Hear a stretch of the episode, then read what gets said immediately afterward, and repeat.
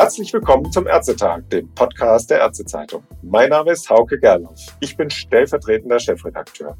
Anlass für den Ärztetag heute ist ein kleines Jubiläum. Vor 15 Jahren startete der erste Vertrag zur hausarztzentrierten Versorgung in Baden-Württemberg. Und dazu begrüße ich heute gleich drei illustre GesprächspartnerInnen, die online mit mir verbunden sind. Machen wir es einzeln, Ladies first. Frau Professor Nicola Buhlinger-Göpfert, Vorsitzende des Hausärzteverbandes in Baden-Württemberg. Hallo, Frau Buhlinger-Göpfert. Hallo, Ingo. Als zweites begrüße ich ebenso herzlich Johannes Bauernfeind, den Vorstandsvorsitzenden der AOK Baden-Württemberg. Hallo nach Stuttgart. Hallo, Herr Gerloff. Und last but wirklich not least, weil er ein Mann der ersten HZV-Stunde in Baden-Württemberg ist, Dr. Werner Baumgärtner, noch Vorsitzender von Mediverbund, einer der Väter der HZV. Ich grüße Sie, Herr Dr. Baumgärtner. Ich grüße Sie herzlich zurück, Herr Gerloff. Ja, 15 Jahre HZV und dazu haben Sie aktuell Evaluationsdaten vorgestellt, die ja durchaus beeindruckend sind. Die HZV als Alternative zur Regelversorgung bringe besonders chronisch Kranken Vorteile. Und dieser Effekt, das haben Sie ja bei der Pressekonferenz heute berichtet, dieser Effekt, der verstärke sich sogar. Konkret zeigen die zehn Jahresergebnisse, da geht es um den Zeitraum 2011 bis 2020, für rund 218.000 Patienten, die über zehn Jahre beobachtet worden sind, 218.000 äh, Diabetiker, dass bei den 119.000 HZV-Teilnehmern im Vergleich zur Regelversorgung Hochgerechnet 9.720 schwerwiegende Komplikationen wie Amputationen und Erblindungen und auch 1450 Todesfälle vermieden wurden. Herr Dr. Baumgärtner, Sie dürfen den Anfang machen. Welchen Stellenwert hat in Ihren Augen angesichts dieser Ergebnisse die HZV für die ambulante Versorgung? Ja, wir fangen an mit den medizinischen Ergebnissen. Also Sie haben es ja schon berichtet, dass die Patienten direkt profitieren. Dann ist es so, dass wir weniger Krankenhauseinweisungen haben, auch im Zusammenspiel mit den Facharztverträgen. Wir haben eine, eine sinnvolle Koordinierung der Inanspruchnahme. Also wir haben weniger unkoordinierte Inanspruchnahme von Fachärzten. Die Patienten profitieren von schnelleren Terminen, sowohl bei Hausärzten als auch bei Fachärzten.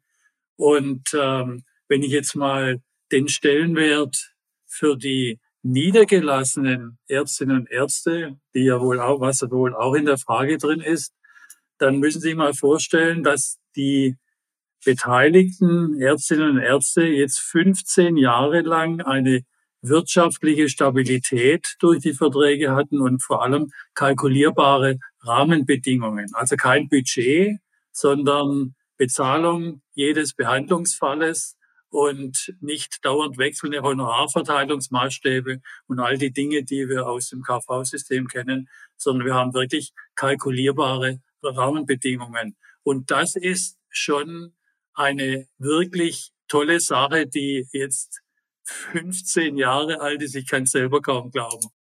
Ja. Können Sie das bestätigen, Frau Professor Buhlinger-Göpfert? Äh, die HZV als wichtiges wirtschaftliches Standbein, Herr Dr. Baumgärtner hat es gesagt, und vielleicht dann auch gleich im Ausblick nach den 15 Jahren jetzt. Wie müsste die HZV weiterentwickelt werden, damit sie auch noch in den nächsten 15 Jahren für bessere Versorgung stehen kann? Das ist gleich eine Doppelfrage. Ja, wir sind ja gerade schon gemeinsam in der voll in der Weiterentwicklung der haushaltszentrierten Versorgung. Wir setzen gemeinsam voll auf den Ausbau von Teampraxen und die Versorgung im Betreuteam. Und dabei muss denken wir, die Haushaltspraxis der zentrale Ort der Versorgung aber bleiben. Die HZV muss auch weiter das abbilden, wofür sie bisher auch steht. Sie ist der Innovationsmotor im deutschen Gesundheitswesen für eine gesteuerte, zukunftsfähige Gesundheitsversorgung. Und ich denke, auch ohne Teampraxen wird es in Zukunft sehr schwierig sein, die Versorgung überhaupt aufrechtzuerhalten. Immer mehr Hausarztpraxen schließen. Der Druck gleichzeitig auf die verbleibenden Praxen wächst und das Zusammentreffen der Faktoren mehr benötigte Arztzeit bei gleichzeitig mehr und kränkeren PatientInnen. Das ist so ein Kipppunkt in der Versorgung und dazu kommt der Fachkräftemangel. Und ich denke, wir müssen unseren Beruf attraktiver machen, attraktiv halten und auch die Arbeitsbedingungen für unsere medizinischen Fachangestellten, zum Beispiel durch die Eröffnung von Weiterqualifikationen, wie wir sie jetzt gemeinsam in der HZV über Stipendien und Zuschläge adressiert haben. Ohne das wird es nicht gelingen, die Versorgung in der Fläche aufrechtzuerhalten. Mhm. Dann kommen wir jetzt zum dritten im Bunde, Herr Bauernfeind. Welche wirtschaftliche Bedeutung hat denn die hausarztzentrierte Versorgung für die AOK Baden-Württemberg? Auch hier haben Sie ja heute in der Bundespressekonferenz durchaus interessante Ergebnisse vorgestellt. Aber auch Finanzierungsprobleme haben Sie ja nicht verschwiegen. Mögen Sie das vielleicht kurz ausführen? Unsere Hörer waren ja nicht dabei bei der Pressekonferenz. Wir machen die HZV deswegen, weil wir glauben, dass es eine sehr gute Versorgung für die Versicherten bringt. Gleichzeitig hat die HZV aber hohe Wirtschaftlichkeitsvorteile. Wir haben aus den Evaluationsdaten, die wir heute vorgestellt haben, abgeleitet, dass wir eine insgesamt günstigere Versorgung haben bei den HZV-Versicherten, wenn man das risikoadjustiert vergleicht mit einer gleichgearteten Patientengruppe, die nicht an der HZV teilnimmt, haben wir insgesamt fast 40 Euro günstigere Versorgungskosten pro Jahr. Also der Vergleich zwischen haushaltszentrierter Versorgung und Regelversorgung zeigt, dass es auch unter gesundheitsökonomischen Gesichtspunkten sinnvoll ist, ein solches Angebot den Versicherten anzubieten. Mhm. Man muss das mal in der Relation setzen. Wir haben im Jahr 2022 annähernd 550 Millionen Euro an Honorarvolumen ausgeschüttet in den Haus- und Facharztverträgen, beziehungsweise nur in der hausarztzentrierten Versorgung. Es waren über 700 Millionen in unserem Gesamtpaket Haus- und Facharztverträge. Und wenn man das auch nochmal in Bezug setzt, aktuell nehmen 1,78 Millionen AOK-Versicherte an der hausarztzentrierten Versorgung gemeinsam mit Medi und dem Hausärzteverband in Baden-Württemberg teil. Und das zeigt natürlich, dass wir insgesamt doch erhebliche Finanzvorteile generieren, Effizienzvorteile, von denen wir einen Teil, auch entsprechend den gesetzlichen Rahmenbedingungen, an unsere Versicherten ausschütten. Auf der anderen Seite werden uns aber diese Effizienzvorteile durch die Gesetzgebung, ich nenne dabei zum Beispiel das GKV Finanzstabilisierungsgesetz, letzten Endes diese Finanzvorteile, die wir erarbeitet haben, gemeinsam mit den Partnern, dann wieder weggenommen. Und insofern haben wir letzten Endes nur bedingt etwas von diesen gesundheitsökonomischen Vorteilen, die wir hier erreicht haben. Und das ist natürlich äh, eine Situation, die schwierig ist, weil wir damit auch in unseren Handlungsspielräumen erheblich eingeschränkt werden, weil wir auch für die Zukunft nicht sicher wissen, dass wenn wir in gute Gesundheitsversorgung für unsere Versicherten investieren, dass wir dann die Effizienzvorteile, die daraus generiert werden, dann auch tatsächlich, ich will nicht sagen behalten können, sondern dass wir sie dann nicht wieder quasi auch für Reinvestitionen nutzen können oder eben auch Vorteile für unsere Versicherten daraus generieren können, sondern es ist immer mit dem Risiko verbunden, jetzt mit den, mit den zuletzt jetzt mehrfachen Zugriffen auf die Finanzreserven in der GKV, dass das dann auch erneut passieren könnte. Ah ja, okay. Das hängt ja dann auch mit dem Risikostrukturausgleich zusammen, nicht? Der ja da auch äh, immer eine Rolle spielt. Aus unserer Sicht, aus ärztlicher Sicht heraus, ist es natürlich, was hier an gesetzgeberischen Maßnahmen gekommen ist, ist unheimlich ärgerlich. Und zwar einfach deshalb, weil diejenigen Kassen, die praktisch auf die HZV gesetzt haben, die wirtschaftlich gearbeitet haben, auch in, in Ländern, wo es zum Beispiel deutlich weniger Krankenhausbetten gibt als Folge davon, weil eben sehr viel mehr ambulant gemacht wird, mhm. dass in dass diese, die Kassen in diesen Ländern dann bestraft werden und denjenigen, die sozusagen nicht auf die HZV gesetzt haben oder überhaupt nichts getan haben, überhaupt nicht gesteuert haben, dass dann ein Finanzausgleich stattfindet in Richtung derjenigen, die unwirtschaftlich gearbeitet haben. Und das ist etwas, was also auch auf Ärzteseite äh, absolut unverständlich ist. Das, das muss man hier an der Stelle wirklich mal betonen. Und da stehen wir wirklich an der Seite der gerade der AOK Baden-Württemberg, die hier ja wirklich in fast in eine Schieflage gekommen ist durch diese gesetzgeberischen Maßnahmen. Mhm. Okay, ja, das ist äh, in der Tat. Aber vielleicht dann noch gleich eine ergänzende Frage an Sie, Herr Bauernfeind. Wenn, wenn die HZV so gut etabliert ist und wenn Sie da auch Vorteile haben, warum ist denn eigentlich, Sie hatten es eben gesagt, 1,78 Millionen Versicherte, hatte ich das richtig verstanden, ne? Ja. sind eingeschrieben. Aber selbst bei der AOK sind das dann ja weniger als die Hälfte aller Versicherter, die Sie haben. Ist das eine Frage der Zielgruppenansprache in der Krankenkasse oder müssten sich noch mehr Ärzte einschreiben? Vielleicht auch gleich dann Frau Professor Bulinger-Göpfert dazu. Aber zuerst Herr Bauernfeind. Ja, vielleicht äh, die Frage, müssten sich noch mehr Ärzte einschreiben in diese Versorgung? Wir haben tatsächlich äh, auch regionale Unterschiede in den Teilnahmen von Ärzten. Es gibt kleinere Regionen, wo bedauerlicherweise sehr wenige Ärzte an der HZV teilnehmen. Da würden wir uns natürlich mehr wünschen, damit wir dieses, wir brauchen ja immer die Ärzte in den Regionen, damit unsere Versicherten diesen, dieses Versorgungsangebot auch tatsächlich nutzen können. Also da ist auf jeden Fall noch Potenzial, dann auch für weitere teilnehmende Versicherte.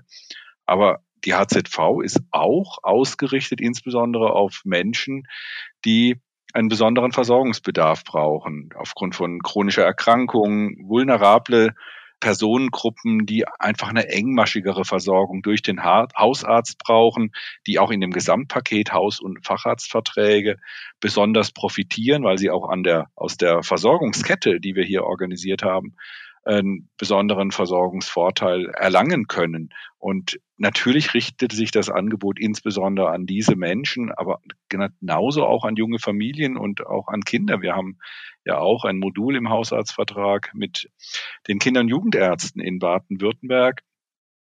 Aber dass der besondere Fokus ist dann natürlich auf Patienten, die eine engmaschigere Versorgung brauchen. Mhm. Und das ist dann an der Stelle ja auch richtig, dass diese Menschen sich auch in die HZV einschreiben, weil sie natürlich besonders davon profitieren. Sie profitieren ja auch, ich hatte es vorhin gesagt, wir schütten einen Teil äh, der Effizienzvorteile an unsere Versicherten aus. Sie äh, profitieren dann zum Beispiel äh, im Bereich der Zuzahlungsbefreiung besonders, wenn sie auch mehr Medikamente brauchen. Wenn sie keine Medikamente brauchen, können sie diese Vorteile nicht für sich nutzen. Und auch da versuchen wir natürlich zielgruppengenau in der Versorgung dann eben entsprechend unterwegs zu sein. Ah ja, okay. Und wie viel Prozent der Hausärzte in Baden-Württemberg sind da eigentlich eingeschrieben? Frau Professor Bulinger-Göpfert, kann man das sagen?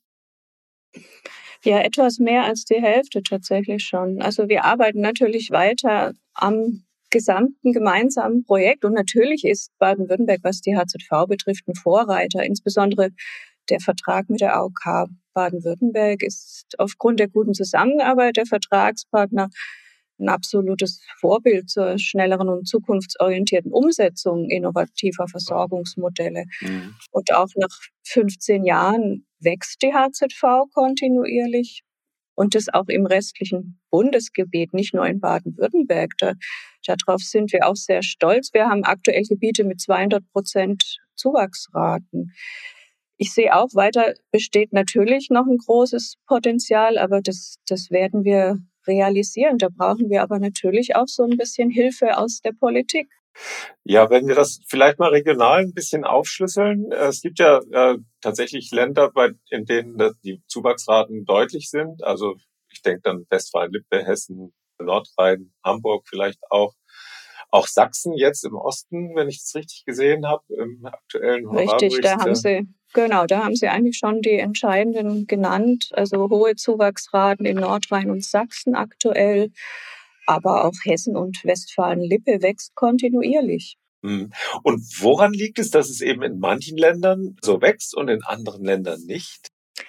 Naja, wenn ich jetzt mal für unser Geburtstagskind sprechen kann, das ja jetzt 15 Jahre alt ist, eigentlich spricht die HZV für sich, aber sie ist noch nicht laut genug zu hören und auch mancherorts nicht zu sehen, weil halt auch zum Beispiel manche Kostenträger die HZV gar nicht so sichtbar machen für ihre Versicherten. Was ich schade finde, weil wir haben hier ein Spitzenprodukt und natürlich müssen wir auch als Vertragspartner vielleicht noch etwas mehr tun, um dieses Spitzenprodukt besser zu vermarkten. Das tun wir zum Beispiel jetzt mit der Idee des neuen Hausärztinnen und Hausärzteverbandes einer Plattform. Wir hätten aber auch natürlich noch Wünsche an die Politik, wo sie uns hier unterstützen kann. Ich glaube, das reine Recht auf die HZV reicht nicht aus. Man könnte mal wirklich, ich denke, es ist jetzt an der Zeit. Wir haben bewiesen, dass wir ein Spitzenprodukt sind. Die neuen Evaluationsdaten zeigen es wieder. Also als Beispiel wurden in der aktuellen Evaluation jetzt 2022 bei den älteren Versicherten zum Beispiel 35.000 Influenza-Impfungen mehr gemacht. Das zeigt Beispielsweise, dass wir überlegen sind im Bereich der Prävention. Warum nicht die HZV mal fördern, zum Beispiel mit Geldern des Präventionsfonds? Sollte der Gesetzgeber sich entschließen können, die HZV als bessere Form der Versorgung, was sie nachweislich ist, zu bonifizieren, dann wäre natürlich der bundesweite Aufwind, denke ich, spürbarer. Mhm. Darf ich das ähm, ergänzen? Das wollte ich gerade fragen, Herr äh, Dr. Baumgärtner. Also auch mit den Facharztverträgen, die ja äh, in Baden-Württemberg an die HZV angedockt sind. Genau. Warum gibt's die nicht anderswo? Naja, das, das ist eigentlich eine ganz traurige Geschichte, weil wir mit den Facharztverträgen waren wir ja wirklich bundesweit unterwegs, insbesondere auch in Bayern oder in Hessen oder in Rheinland-Pfalz, auch in Nordrhein-Westfalen. Wir haben aber immer das gleiche Problem, wenn wir mit den entsprechenden Kassen vor Ort sprechen, dann haben die alle ein Problem mit der Anschubfinanzierung, dann haben sie alle ein Problem mit dem Bundesversicherungsamt, halt die heißen jetzt BAS, glaube ich, mhm. dass sie eben von Anfang an gleich nachweisen müssen, dass sie mit solchen Verträgen dann Einsparungen äh, generieren und so weiter. Also es gibt jede Menge Gegenargumente auf Kassenseite. Dann ist ja vor allen Dingen die TK eigentlich bundesweit immer fleißig unterwegs, um zu beweisen, dass Selektivverträge von übel sind. Und es ist ein Teil der KV, die tatsächlich große Probleme haben, äh, die HZV und auch das Thema Facharztverträge zu akzeptieren und überhaupt zuzulassen. Und vielleicht ein letztes Wort noch dazu. Es kann immer jeder Selektivvertrag kann über das Thema Bereinigung ziemlich unattraktiv für den einzelnen Arzt oder für die einzelne Arztgruppe gemacht werden. Und da sitzen die KV nach wie vor einem, an einem relativ langen Hebel. Ah, ja, der Hebel der Bereinigung, ja. Ja. Herr Bauernfeind, wollen Sie dazu was sagen? Ja, ich, ich wollte noch einen Punkt ergänzen. Es ist ja, wir haben jetzt 15 Jahre HZV. Wir haben am 8. Mai 2008 die Verträge unterschrieben, aber es gab ja auch einen längeren Vorlauf. Wir haben da intensiv dran gearbeitet, diese Verträge zu gestalten. Damals noch unter anderen gesetzlichen Rahmenbedingungen. Krankenkassen waren da genauso wie die Partner vielleicht noch ein bisschen freier in der Versorgungsgestaltung und in der Vertragsgestaltung, auch wie sie zueinander gefunden haben. Das hat natürlich, die Freiheitsgrade von damals haben es, glaube ich, auch einfacher gemacht, solche Verträge zu gestalten. Diese, diese unmittelbare Nachweis der Wirtschaftlichkeit war anders geregelt ja. im Gesetz. Das hat es natürlich damals befördert. Gleichwohl gehört natürlich auch dazu, dass man Partner hat, die das auch machen wollen. Ja die da auch aus Überzeugung rangehen, die aus der Überzeugung herangehen, diese haushaltszentrierte Versorgung, wie sie im Gesetz als Pflichtangebot für die Versicherten formuliert ist, dass man das, wenn man es macht, aber auch vernünftig macht, dass man auch die Versorgungsstrukturen hinterfragt und mit der Vertragsgestaltung auch definiert, wie wollen wir denn die Versorgung dann tatsächlich verändert haben? Wo wollen wir denn den besonderen Vorteil der Versorgung gestaltet haben? Auch die Vergütungsgestaltung, wie wir sie gefunden haben, mit einer Pauschale, die letzten Endes für jeden eingeschriebenen Patienten schon eine Basisfinanzierung in die Hausarztpraxis bringt, aber dann eben auch leistungsbezogen oder noch wichtiger vielleicht versorgungsbezogen dann auch Vergütungselemente mit sich bringt, die mhm.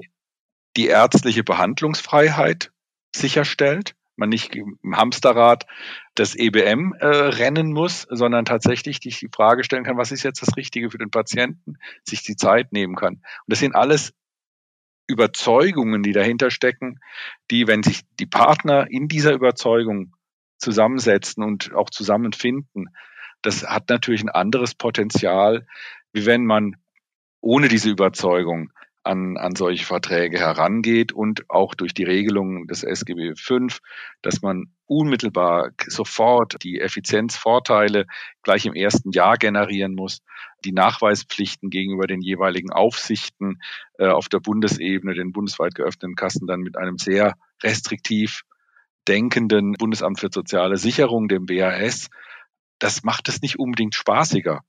Und mhm. es ist tatsächlich auch in der Krankenkasse, in der AOK Baden-Württemberg. Wir brauchen auch Menschen, die mit Begeisterung all das, was da im Hintergrund erforderlich ist, bis hin zu Bereinigungsverträge verhandeln. Es ist kein Spaß, kann ich Ihnen sagen. Ich habe den ersten Bereinigungsvertrag für die AOK Baden-Württemberg hier äh, mit der KV verhandelt und das war kein, war nicht vergnügungssteuerpflichtig.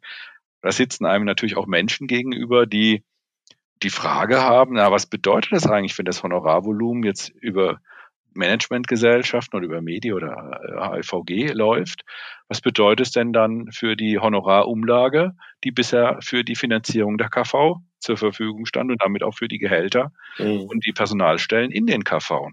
Also es sind auch manchmal ganz banale Dinge, die das nicht unbedingt leichter machen. Mhm. Ja, ja, klar, wenn bürokratische Organisationen, also Verwaltungsorganisationen, ihre Existenzberechtigung in Frage oder in Frage gestellt sehen, dann kann es kritisch werden. Dann kommen wir eigentlich gleich, da mache ich die erste kleine Kurzfragerunde welche Erwartungen haben Sie denn an die Politik, damit sich die HZV weiterentwickeln kann? Das hat, ist ja alles schon mal kurz angeklungen oder manches zumindest ist schon kurz angeklungen. Vielleicht alle drei und maximal drei Sätze, sagen wir mal. Ladies first, Frau Professor Bulinger-Göpfert. Ja, ich habe die Erwartung an die Politik, dass sie erkennt, dass es ohne die HZV zukünftig schwierig wird, dass die Sicherstellung überhaupt noch gewährleistet ist. Und dass sie aus diesem Grund und weil wir jetzt gezeigt haben, dass wir insbesondere in den Haushaltsfacharztverträgen überlegen sind in der Steuerung, dass sie daraus die Schlüsse zieht, die HZV endlich auch stärker zu fördern im, im Sinne einer Bonifizierung.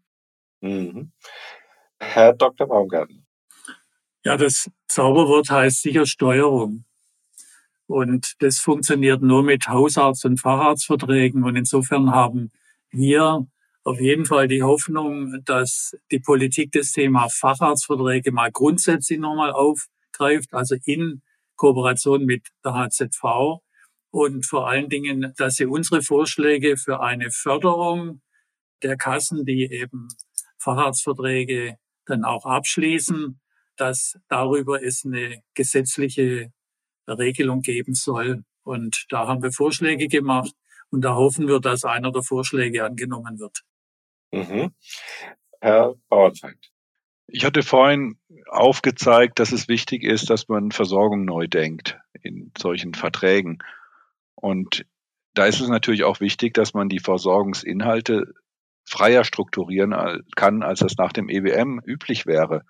Insofern hilft es nicht, wenn man nur ergänzende Finanzierungselemente neben die Regelversorgungsvergütung stellt in den Hausarztverträgen, sondern man muss, glaube ich, an der Stelle stärker auf Vollversorgungsverträge abstellen, weil dann erst quasi die Versorgungsgestaltung wirklich anders angegangen werden kann und das auch in der Verkettung von haus- und fachärztlicher Versorgung und darüber hinaus, das ist jetzt vielleicht dann aus der Perspektive einer Krankenkasse nochmal eine Ergänzung, natürlich auch in anderen Leistungssektoren. Auch in der Krankenhausversorgung ist es hilfreich, wenn wir dort mit wenig, weniger stark regulierten Möglichkeiten, wie wir sie heute Bereich der Qualitätsverträge zum Beispiel haben und auch nutzen als AOK Baden-Württemberg, aber vielleicht mit mehr Freiräumen und weniger Regelungstiefe, die äh, eben auch die, die angrenzenden Sektoren nach, äh, also die, es gibt ja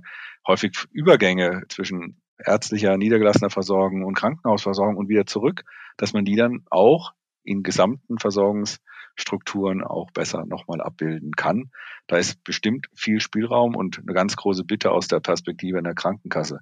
Mhm. Die Regelungstiefe deutlich wegnehmen, Freiheitsgrade eröffnen. Wir beweisen regelmäßig mit der Evaluation, dass diese Versorgung effizient und wirtschaftlich ist, wirtschaftlich im Sinne der, der Regelungen in der gesetzlichen Krankenversicherung. Das braucht man nicht alles bis ins kleinste Detail durch kleinteilige Regularien äh, versuchen abzusichern. In Wirklichkeit verhindert man damit effiziente und qualitätsvolle Versorgung in solchen ja. Selektivverträgen. Äh, das waren jetzt mehr als drei Sätze, aber Entschuldigung. Das sei, Ihnen verziehen. Aber sehr gut war das. Das aber war sehr, sehr gut, genau, ja. sehr wichtig, genau. Dann kommen wir jetzt zu Ihnen, Frau Professor Bullinger-Köpfhardt. Welche Perspektiven sehen Sie durch die, die, neuen Zuschläge, die es jetzt im Vertrag gibt für akademisierte Heilberufe wie die Vera oder eben auch die Physician Assistants? Ist das schon die Hausarztpraxiszentrierte Versorgung oder geht das zumindest in die Richtung? Ja, das geht zumindest in die angedachte Richtung. Und ich möchte klar sagen, dass ohne die Zuschläge und ohne den Innovationsmotor hausarztzentrierte Versorgung wirklich die Gefahr besteht, dass die Sicherstellung der Versorgung vielerorts gefährdet ist. In, in den Hausarztpraxen werden diese neuen Versorgungsformen, Teampraxis, Betreuteam, angesichts des wirklich täglich steigenden, fühlbaren Versorgungsdrucks für die Kolleginnen und Kollegen wirklich dringend benötigt. Also die Perspektive ist eigentlich eine Zukunftsperspektive überhaupt wieder für die verbleibenden Praxen. Und ohne Teampraxen wird es schwierig sein, in Zukunft die Versorgung aufrechtzuerhalten. Es machen immer mehr zu, ne? Und die Praxen, die übrig bleiben, die kämpfen mit Fachärztemangel, die kämpfen mit, mit einem hohen Workload und da ist die HZV wirklich jetzt mit der gemeinsamen Vision, die wir ja mit den Vertragspartnern nach vorne entwickelt haben, von mehr Team, mehr Delegation, mehr interprofessioneller Zusammenarbeit. Das ist, sind Punkte, die den, die den Beruf überhaupt wieder attraktiv machen, dass Leute weiter bereit sind, Hausarztpraxen zu führen und medizinische Fachangestellte wieder bereit sind, da mitzuarbeiten oder überhaupt den Beruf erst zu, zu ergreifen. Ne? Das ist auch, glaube ich, ein ganz wichtiger Punkt, dass wir es schaffen für ähm, unsere medizinischen Fachangestellten, Weiterqualifikation zu eröffnen, wie jetzt zum Beispiel über mhm. die Stipendien oder die Möglichkeit, diesen Bachelorstudiengang noch zu machen, beispielsweise für unsere Veras an der FOM. Mhm. Oder eben auch dem Nachwuchs. Was wissen wir vom Nachwuchs? Wir wissen aus zahlreichen Studien, der Nachwuchs möchte gerne lieber in Teams arbeiten, möchte mehr Teilzeit. Und all diese Bedarfe und Bedürfnisse, die wir immer schon Jahre hören von unseren jungen Kolleginnen und Kollegen, die können wir jetzt mit diesem gemeinsamen Weg, glaube ich, besser adressieren. Wir können wieder Lust machen, in eine Hausarztpraxis zu kommen und dort in Teams auf Augenhöhe zu arbeiten. Und ich denke, mit der HZV haben wir hier einfach ein schnelles Pferd, das auch schon längst losgeritten ist in Richtung Zukunft, während die anderen noch mit der Postkutsche fahren da in ihrem EBM. Ja, Sie haben gesagt, gerade eben Innovationsmotor. Und das ist eigentlich das Stichwort für ein anderes Thema nochmal. Und zwar haben Sie ja vorgestellt auch, dass es ein Klimamodul oder darüber auch heute gesprochen, dass es ein Klimamodul geben soll. Was steckt da genau dahinter und welche Bedeutung hat das im Vertragswettbewerb, Herr Bauernfeind vielleicht zuerst? Wir alle wissen, dass Klimaschutz Gesundheitsschutz ist. Umgekehrt natürlich das Klima auch ganz erheblich auf unsere Gesundheit wirkt. Und ich will das gar nicht so sehr unter der Perspektive des Vertragswettbewerbs sehen, sondern dass die Möglichkeiten, die uns die Selektivverträge bieten, oder ja, das ist auch Vertragswettbewerb, uns natürlich auch die Freiheitsgrade gibt, Themen, die immer aktueller werden, vielleicht früher in die Versorgung zu bringen, als es äh, in der Regelversorgung denn stattfindet.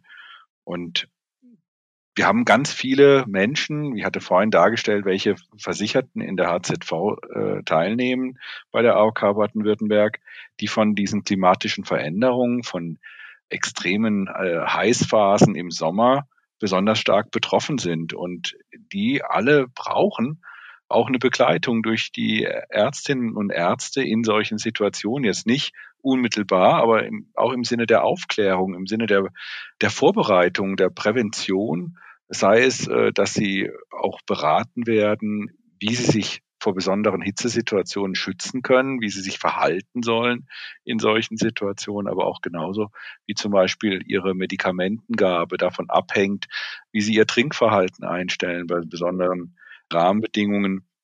Natürlich haben wir ganz daneben auch noch unheimliche gesellschaftliche und umweltbezogene Herausforderungen, vor denen wir stehen. Und da ist es natürlich auch wichtig, dass wir aufzeigen, dass wir in dem Fall mit den entsprechenden Vergütungselementen in der haushaltszentrierten Versorgung für entsprechend qualifizierte Arztpraxen und ihre Teams mhm dass das dort auch abgebildet wird und stattfindet. Das ist kein Gimmick, um das mal auch deutlich zu sagen, sondern das zielt auf Versorgung. Wir haben in den Gesprächen, in Verhandlungen mit Hausärzteverband und Medi immer betont, was kommt von dem Thema, was in klimasensiblen Praxen äh, angeboten werden soll, was kommt davon real bei den Versicherten, äh, bei unseren Versicherten, bei den Patientinnen in den Praxen denn tatsächlich an und eine entsprechende Beratung ist eben wichtig, gerade für vulnerable Gruppen, aber auch bei der Frage, wie gehen Ärzte gegebenenfalls auch bei ihren Besuchen in Pflegeheimen damit um, wie sich das Klima verändert und wie sich das dann auch auf die Lebenssituation der Menschen, zum Beispiel in solchen Einrichtungen, auswirkt. Das sind alles Dinge, die, die wir nicht mehr aus dem Blick nehmen können. Und es ist noch nicht normal, auch wenn die Landesärztekammer hier in Baden-Württemberg in dem Thema schon sehr aktiv ist, auch die äh, auf der Bundesebene die Ärzte, die Bundesärztekammer das Thema äh, zuletzt auch sehr auf, sage ich jetzt mal, aufs Podest gesetzt ist. Ich glaube, mit unserem Versorgungsangebot, mit dem Element in der, auch in der Vergütung, kommt davon auch unmittelbar etwas in der Versorgung an. Und wir wollen das weiter vorantreiben, dass die Menschen, die von klimatischen Veränderungen immer stärker betroffen sind, da auch begleitet werden. Und vielleicht auch, und das darf man ja auch nicht unterschätzen, ihnen auch Ängste genommen werden. Wir haben Starkregenereignisse, äh, das auch, das können Themen sein in bestimmten Regionen, wo das ein besonderes Risiko ist, dass man auch da, das ist jetzt nicht Aufgabe der Ärzte, da Verhaltensweisen dann zu erklären, aber dass man sich auch mitgenommen fühlt in den Themen mhm. und, und auch Ängste abgebaut werden. Es sind unheimliche psychische Belastungspotenziale hinter solchen Ereignissen und auch hinter Hitzewellen. Das darf man nicht unterschätzen. Vielleicht eine kleine Rückfrage in Richtung Ärzte. Also Frau Professor Buhlinger-Göpfert und Herr Dr. Baumgärtner, ist das nicht eigentlich genuin ganz normale hausärztliche Arbeit, die Patientinnen und Patienten, wenn es heiß wird, darauf vorzubereiten, wie sie sich da verhalten. Das ist ja gar nicht so ohne, was da äh, gegeben wird, wenn da eine bestimmte Fortbildung gemacht worden ist. Können Sie das vielleicht gerade nochmal sagen, Frau Professor Buhlinger-Göpfert, was da drin steckt in diesem Klimamodul? Und dann eben die Frage, stellen da gute Hausarztpraxen das nicht sowieso schon zur Verfügung? Naja, wir sehen die Verantwortung der Hausarztpraxen natürlich auf mehreren Ebenen. Also zum einen wollen wir den eigenen ökologischen Fußabdruck und damit den eigenen Beitrag zum Klimawandel mhm. erkennen und auch reduzieren. Also ja. Sie müssen sich immer vor Augen führen, der medizinische Sektor macht je nach Quelle, die Sie lesen, zwischen 6 und 8 Prozent des CO2-Ausstoßes aus. Also da haben wir, zum, haben wir einen großen Hebel und Darauf zielt unsere eine Säule der nachhaltigen Hausarztpraxis. Mhm. Und zum anderen sind wir natürlich an dieser Stelle in einer hohen Verantwortung für unsere Patientinnen und Patienten. Wir sind Multiplikatoren. Ich glaube, man kann auch mit Fug und Recht behaupten, unsere Stimme wird ein bisschen mehr gehört als andere Stimmen, die einem vielleicht mit dem Klimathema und dem Klimawandel so tagtäglich, die da so zu hören sind. Es gab eine Umfrage auch in Deutschland. was die Menschen denn vom Klimathema mittlerweile so halten. Und da ist bei vielen mittlerweile ein, leider ein großes Misstrauen. Also das wird viel von staatlichen Institutionen wird über Klima gesprochen oder von der Europäischen Union. Und ich glaube, viele sind so ein bisschen genervt manchmal von diesem Thema. Und da haben wir eine große Chance als Hausärztinnen und Hausärzte, weil uns hören die Menschen wieder eher zu, wenn wir so ein Thema ansprechen, so ein wichtiges Thema. Und uns werden keine schlechten Absichten unterstellt, wenn wir mit dem Thema beginnen.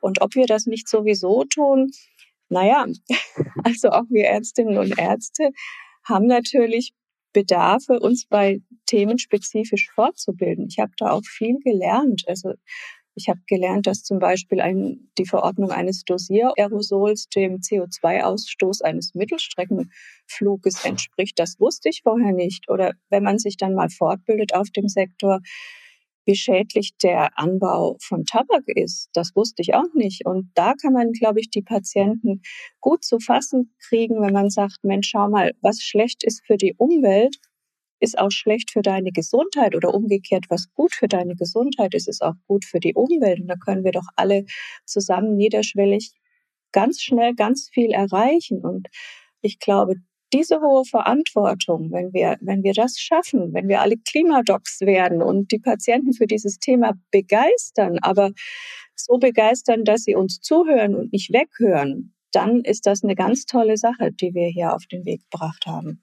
Mhm.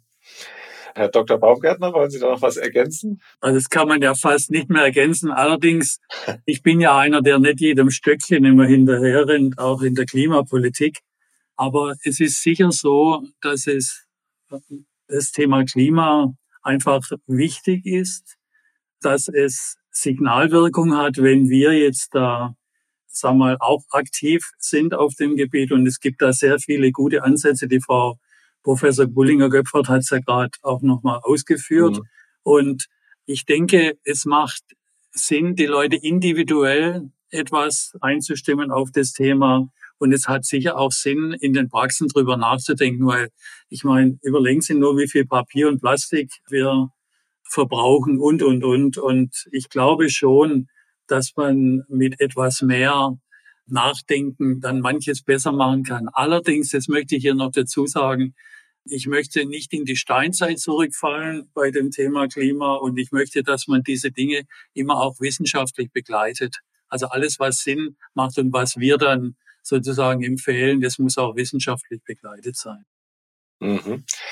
Dann kommen wir jetzt noch einmal zu einem Thema, Herr Dr. Baumgärtner, ein Stöckchen, dem Sie sicher hinterherrennen, beziehungsweise dem Sie auf jeden Fall sehr Sie meine, früh, mein Lieblingsthema. Sehr früh hinterhergerannt sind genau das Lieblingsthema elektronische Arztvernetzung. Sie haben ja jetzt angekündigt, dass die EAV, die ja durchaus Erfolge aufweisen kann, also Sie haben ja schon EAU geschickt, da hat die TI noch davon geträumt, dass sie das vielleicht mal irgendwann hinkriegen, dass sie jetzt aber doch in die TI migrieren wollen, sobald das gut funktioniert. Das habe ich ja richtig verstanden, oder? Und dann, dann kommt die Frage, waren dann die Investitionen in die EAV am Ende tatsächlich hat sich das gelohnt und welche Erwartungen haben jetzt die Vertragspartner an die Digitalisierung innerhalb der HZV? Oder ist das dann kein Unterschied mehr zu dem, was in der TI passiert? Oder sagen wir mal absehbar kein Unterschied mehr?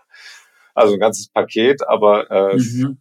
aber das ist Ihr Lieblingsthema. Ja, wir haben schon also mal wir haben ja die wir, ja. wir haben ja die elektronische Arztvernetzung angefangen, als die TI noch sag mal, auf einem Schleuderkurs war und in den Praxen pausenlos irgendwelche unausgegorenen Komponenten getestet hat.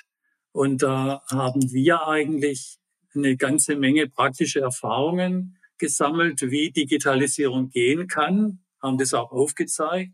Wir haben gezeigt, dass es mit freiwilligen Lösungen geht, dass es mit flexiblen Lösungen geht und wir haben auch gezeigt, dass man den Aufwand, der da in den Praxen entsteht, und der ist erheblich, weil wenn Sie mit Papier arbeiten müssen, weiterarbeiten müssen und parallel dazu digital auch arbeiten müssen, dann ist der Aufwand schon relativ groß. Und das haben wir eigentlich wirklich sehr erfolgreich. Die Komponenten als erfolgreichste war sicher die elektronische AU. Das wird der Herr Bauernfeind bestätigen können. Das hat wirklich sehr, sehr gut funktioniert. Und was man nicht vergessen darf an der Stelle ist, dass auch die Gematik davon profitiert hat. Also es gab immer in jedem, zu jedem Zeitpunkt auch immer wieder die Kontakte zur Gematik. Und es gab übrigens auch Angebote an die Gematik-Komponenten unserer Vernetzung in die bundesweite Vernetzung zu übernehmen. Das ist aber leider abgelehnt worden an der Stelle.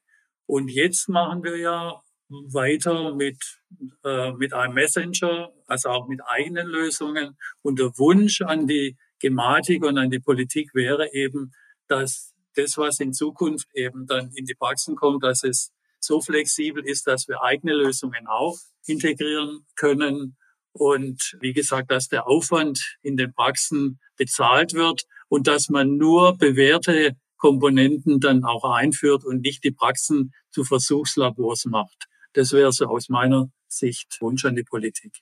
Mhm. Dann kommen wir jetzt langsam zum Schluss und dann geht es ja meistens auch ums liebe Geld. Falls der Gesundheitsminister jetzt Wort hält, wie hart wird dann die Konkurrenz durch die Regelversorgung, wenn die Budgetierung bundesweit fällt für Hausärzte? Oder wenn Sie das gar nicht als Konkurrenz so richtig ansehen, warum nicht dann? Vielleicht Frau Professor Bullinger-Göpfer zuerst, dann Herr Baumgärtner.